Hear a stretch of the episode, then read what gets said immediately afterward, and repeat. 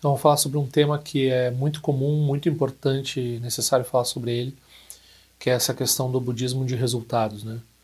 Ou seja, praticar o budismo para ter uma vida boa ou conseguir resolver problemas que a gente tem agora nessa vida, problemas de saúde, problemas de dinheiro e assim por diante. Algumas pessoas podem pensar, não, mas eu sei que o budismo não é para isso.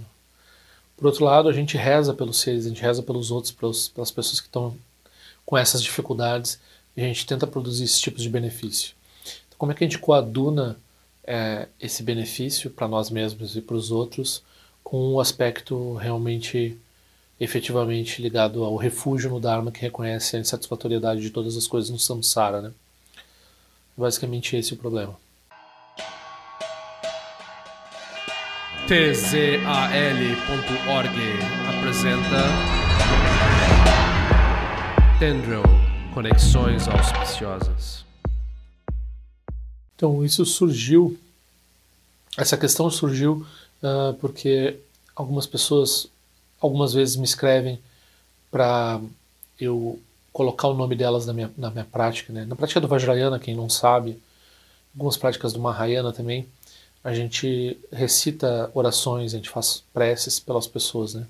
Então tem esse aspecto de beneficiar os outros através da prática de meditação, que envolve visualização, que envolve a postura e que envolve uh, a recitação do mantra, né? recitação.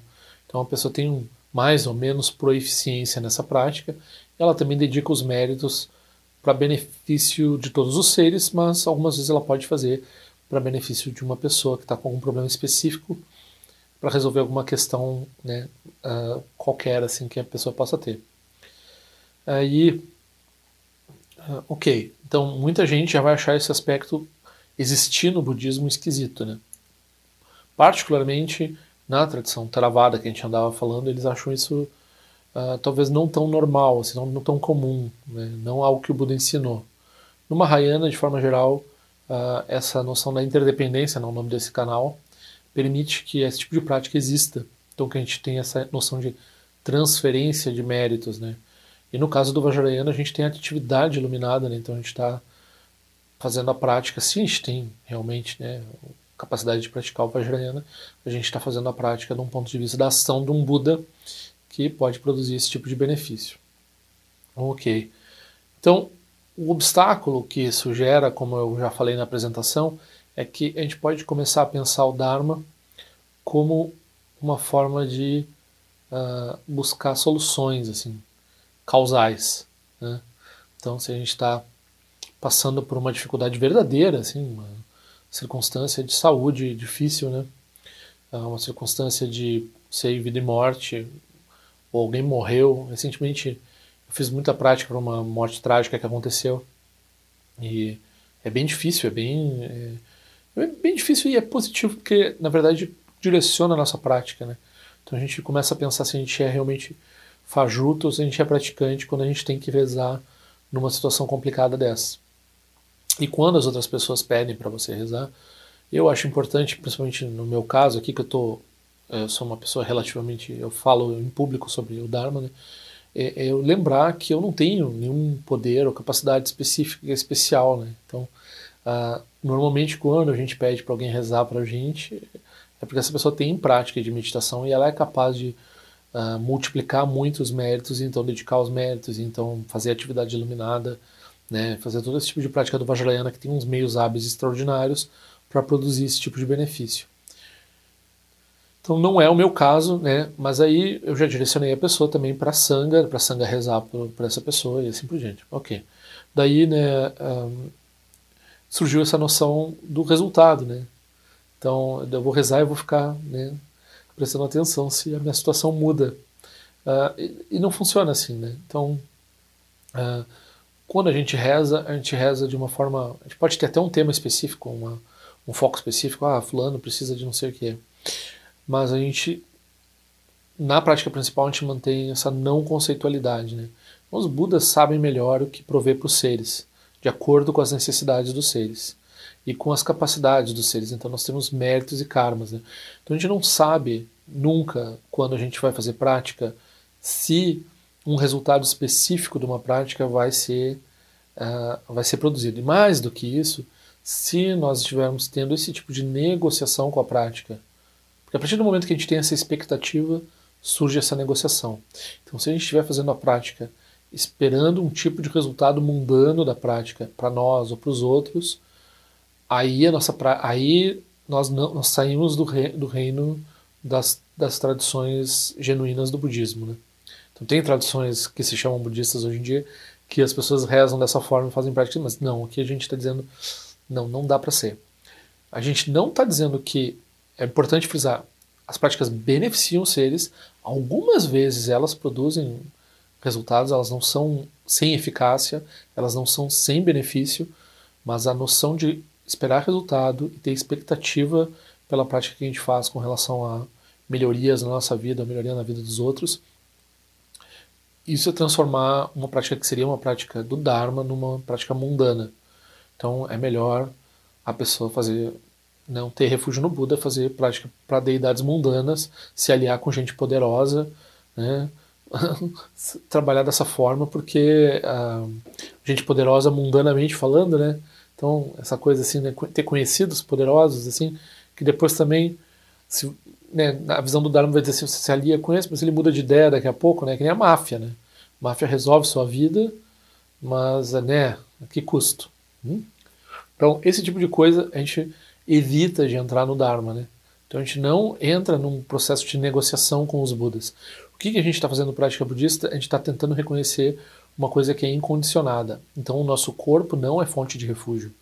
Se por acaso a gente perder um membro, se por acaso a gente morrer, se por acaso a gente ficar com uma doença muito grave que nos incapacite de uma forma muito poderosa, é, essas coisas devem ser encaradas como prática, como, é, né, como ensinamentos sobre a impermanência do corpo, como tem vários elementos de sabedoria que podem ser encontrados nas situações difíceis, que não necessariamente tem a ver com resolver a situação.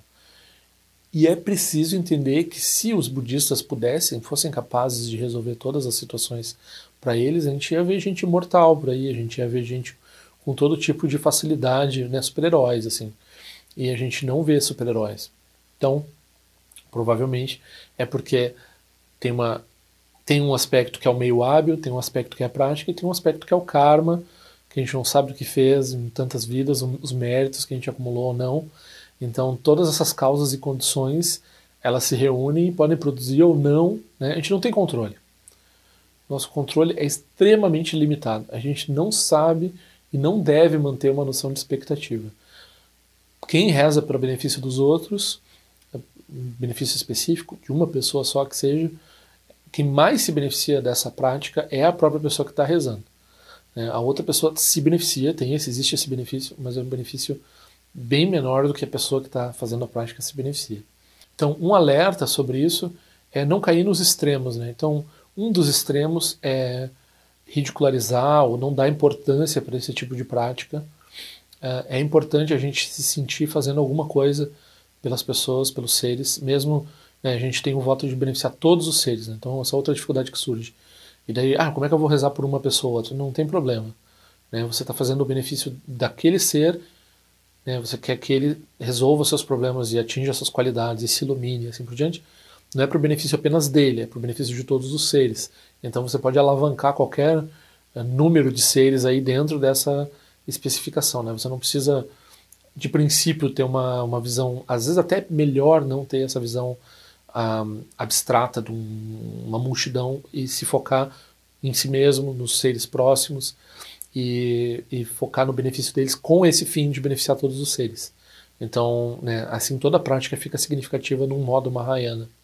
E quando a gente está falando também da resolução de obstáculos, né, com relação à prática ou com relação à vida da pessoa, saúde da pessoa, condições financeiras da pessoa e assim por diante, é a mesma coisa, né? Então a gente não está tentando resolver a vida da pessoa para depois a pessoa sair feliz por aí fazendo qualquer coisa. A gente está dedicando o mérito para essa pessoa, principalmente se voltar à prática da virtude, se não for conseguir praticar o Dharma, a prática do Dharma, se for praticar o Dharma, a prática do Mahayana, se for praticar o Dharma, né? é o reconhecimento da natureza das coisas e até o fim, até o estado de Buda. Então, é, a gente quer que a pessoa se beneficie para ela ter essa oportunidade, né? É esse é o fim de conseguir benefício mundano. De outra forma, né, como dizem os textos budistas, se a pessoa está praticando né, para resolver as suas situações nessa vida, ela nem mesmo é um praticante. Ela não é um praticante. Se ela está praticando é uma, uma, uma forma não elevada, mas já considerada um praticante, é a pessoa praticar para condições em vidas futuras. Então ela tem uma, uma amplidão de mente, não sabe onde é que vai renascer, mas ela já está produzindo benefício para outras vidas. Mas ela tem essas, esse salto de expectativa já para outras vidas, isso já é uma é, já é um grau de liberdade mental. Né? Em segundo lugar, vai se tornar dharma mesmo. Isso ainda não é bem dharma, vai se tornar dharma mesmo é quando a pessoa pratica para ir além do samsara e para beneficiar todos os seres, no caso do Mahayana.